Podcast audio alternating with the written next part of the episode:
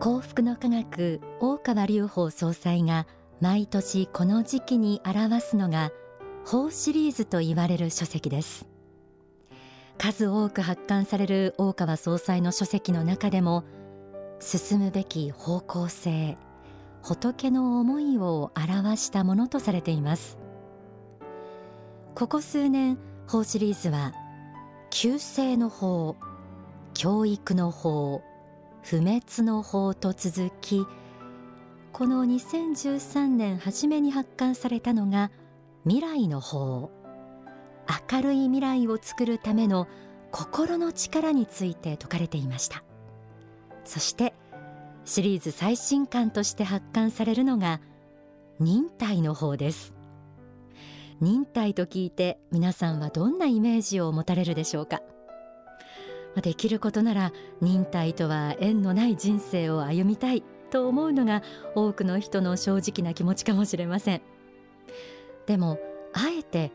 大川総裁がこの本に忍耐という言葉を冠したのはそこに今多くの人が読み取るべき仏の真意があり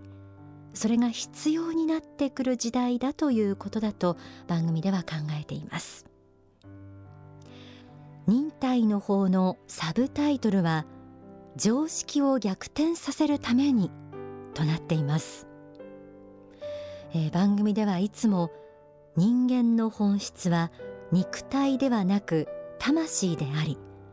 人は魂の修行のためにこの世に生まれてきているのだという霊的人生観を繰り返しお伝えしていますがこの考え方も一つの常識を逆転させるものでもあります。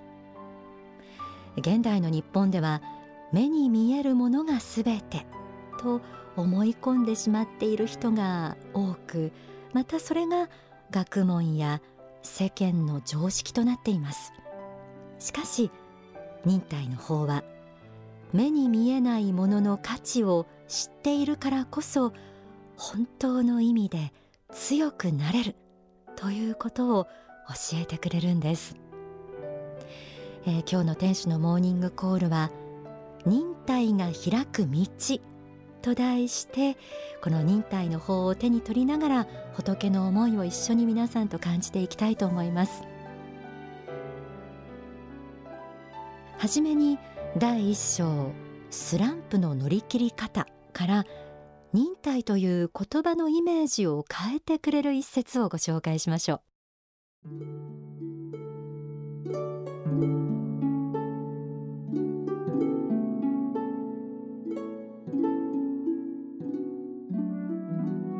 さなぎの時代には動けないのと同じようにスランプの時代には何をやってもうまくいかず新しい考えも出なければ行動的にもなれません。鬱に近くなって閉じこもったりすることもあるでしょう。しかしもしかしたら一定の期間だけさなぎの時代があるのかもしれずこれが過ぎれば次は蝶になるかもしれないのです。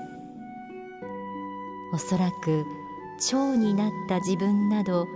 今まで考えたこともなかったと思いますけれども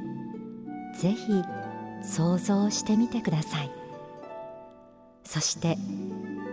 新しい自分になるチャンスかもしれないと思ってほしいのです。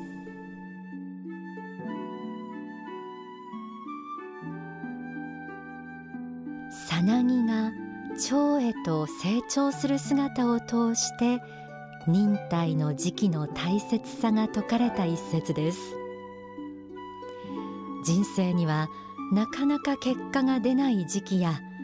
苦しみの時期を経なければいけないこともあります。そんな時期はできれば避けたいと思うのが常ですし渦中にあって一刻も早く出口にたどり着きたいともがくのが多くの人の姿でしょう。でも仏は実はこうした忍耐の時期も人間が成長するためには必要なものだと教えてくれます。これは苦しみや悲しみを数多く経験してきた人であればこそ一つの救いにも聞こえる教えではないでしょうか。忍耐が新しい自分へと生まれ変わり未来を開くためにあるということ。まずこうした前提に立つことで忍耐の方が示す方向性が見えてくると思います。続けて2章をめくってみるとこんな言葉もあります。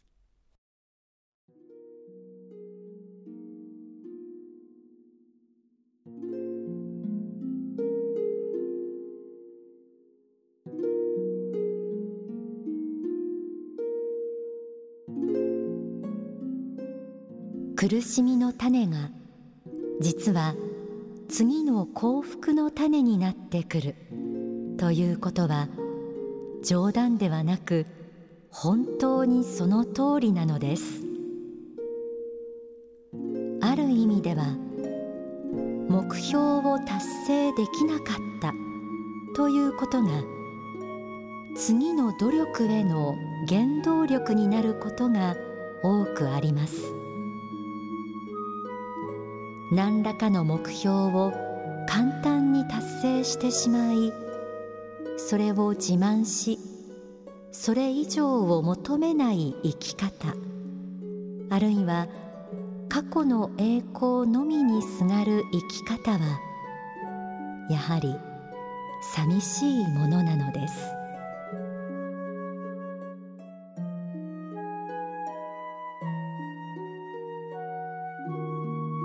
苦しみを苦しみとしてだけ捉えるのではなく次の幸福の種と考えること。それは忍耐という言葉の中に積極的な意味を見いだすということでもあるでしょう。忍耐の道というのは辛く険しいものではありますがその道の先には必ず自分の魂の成長があります。そして同時にそれは他の多くの人の幸福にもつながる道へと続いているかもしれません。忍耐の法の後半では己の信念に基づいて生きその生涯が多くの人々の幸福への道ともなった四大聖人の釈迦キリスト孔子ソクラテスをはじめ吉田松陰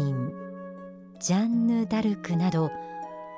歴史上の偉人のエピソードが語られます。その中で徳ある人物の条件についてこう説かれています。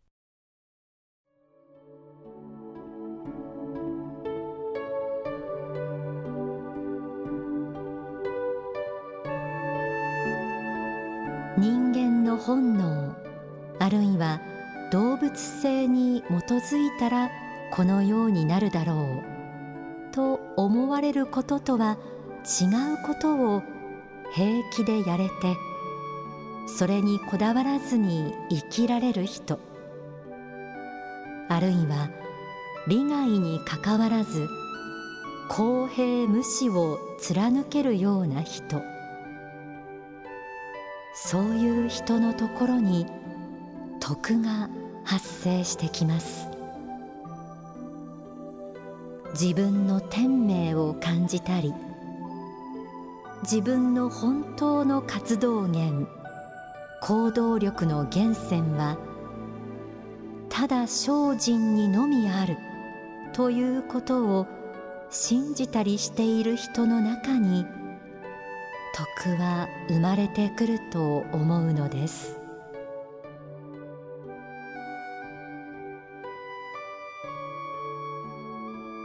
自分の心の中に描く未来を見据える信念。自分が正しいと思うことをやり抜く情熱。忍耐の道に生きる人の姿はこのように力強く輝いているもののように思います。そういう人々の力が世の中の常識を逆転し新しい時代を切り開く大きな原動力となっていくのではないでしょうか。そして忍耐の法冒頭には以前番組でも取り上げた心の指針たとえ苦しくともが掲載されています。一人一人に語りかけるように綴られたこの一編の詩編から忍耐という言葉に仏が込めた思いを感じ取れると思います。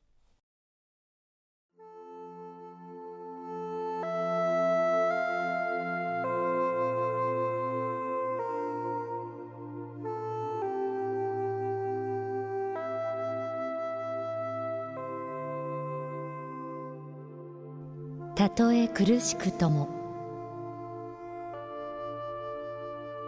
たとえ苦しくとも弱音を吐くな。人生は平坦な道ばかりではない。坂道を登るのは誰しも苦しいのだ。耐え忍びの時は必ずやってくるのだ。よく伸びるバネほど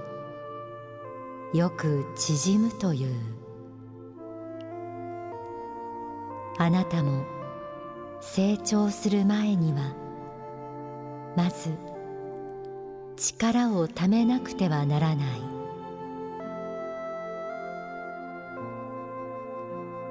秋になって木の葉が散るのは物悲しいがそれは終わりではない。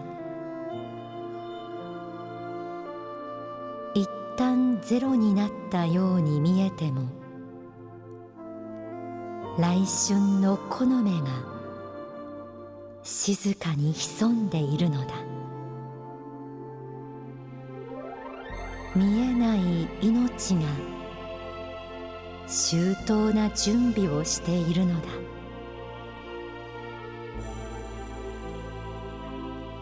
だからたとえ苦しくとも弱音を吐くな。次の飛躍のチャンスに向けて力をため続けよ。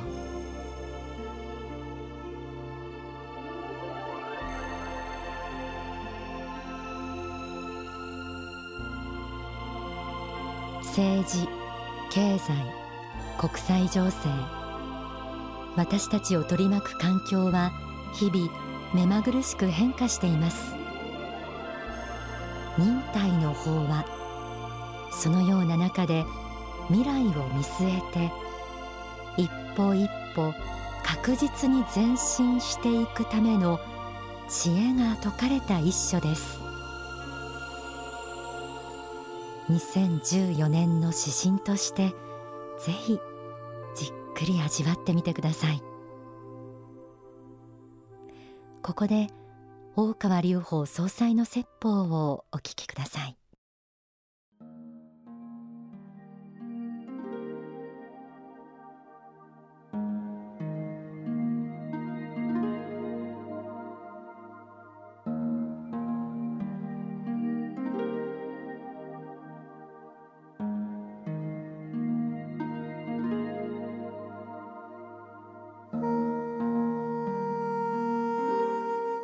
失敗を恐れれば要するに自分ができること得意なこと以外はしないということで、えー、まあその道を選んで絞り込んで、えー、楽な道を選ぶことはまあ可能ですけれども新しいものを開拓しようとすると必ず困難に打ち当たりますしスッと成功するということはまず普通はありません。当然それなりの代償対価というものを払わなければ到達することはできませんでその結果が出るまでの間はどうするかということですがやっぱり精神力を鍛えつつですねやはりコツコツしたとした努力を積み重ねることが大事であろうと思うんです。で批判に耐える力はですね悪口やパッコ雑言といいますか他の者から罵倒されてもそれに打ち勝ってやっぱり、えー、持ちこたえる力をつけることも非常に、えー、大事なんじゃないかなというふうに、えー、考える次第ですね。あの試練に打ち勝つという意味において、えー、いかに数多くの真剣勝負をこなして、えー、それを乗り越えていくかということがやはり人生の成功の道だと思うしその試練にあんまりぶつからないように、えー、神に祈ってですね、えー、そして安泰だけを願うということであるならば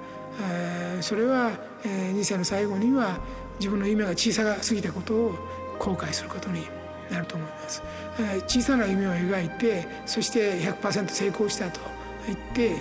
喜ぶよりはよりは私は大きな夢を描いてそれで到達できなくて重い半ばであったと言って、えー、残念ではあるが後世の人に残りは託したいというぐらいの気持ちで、えー、この世を終えたいもんだなと自分はでは思っております。まあ、そういう意味において、えー、みんな強くなければならないし跳ね返す力がなければいけないと思います。そのための武器というのはそう多くはありません。神のコーラの中でですね身を守るように批判を耐え忍ぶ力が必要です。あと亀のごとくやはりその批判は、え、続いているかもしれないけどまた一歩一歩と歩いていくことが大事だろうと思うんですね。これはコツコツとした努力のやはり蓄積ですね。これを積み上げることによっていつの間にかその素人がですね馬鹿にされた素人がプロフェッショナルへの道を歩むことができるようになるということですね。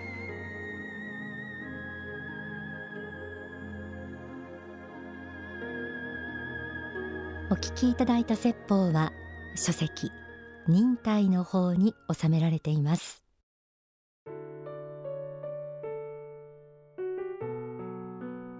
忍耐の方後書きにはたとえ苦しくとも耐え続ける中に真実は光ってくるものだ。ただ耐え忍びの時は心を強くし平凡でもいいからコツコツと努力を続けることだ。とあります。